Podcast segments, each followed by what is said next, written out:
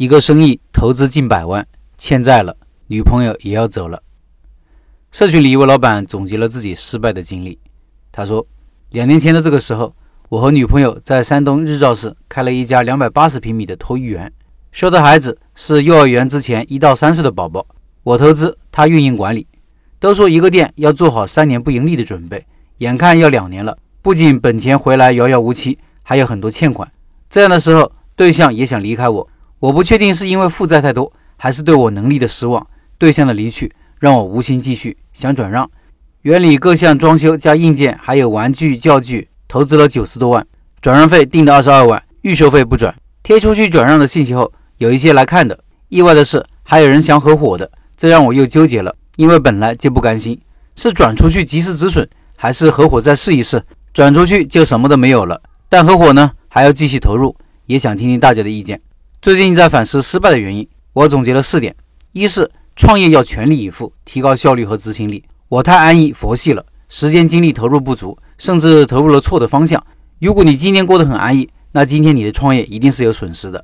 二是每天自己的思考和别人沟通的东西。从外界学习到的东西要及时记录、复盘、成长，不能轻信记忆力，以为听到了就在脑子里了，其实都在九霄云外。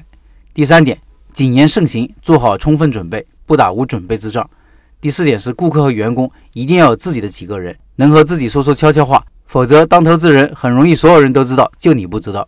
加入社群也是希望好好反省自己的错误，就算下次创业遥遥无期，也不能让失败白白付出。在人生的低谷，是彻底改变自己性格缺陷的机会。以上是老板的分享。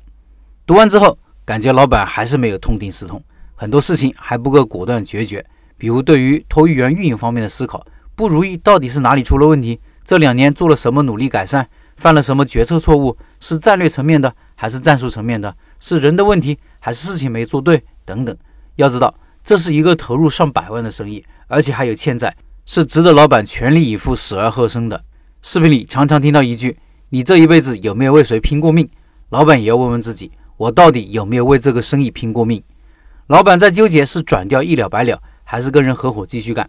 根本原因也在于对于现状缺乏深入的思考，对于未来没有想法。如果这样，即使选择了转让，也卖不上好价钱。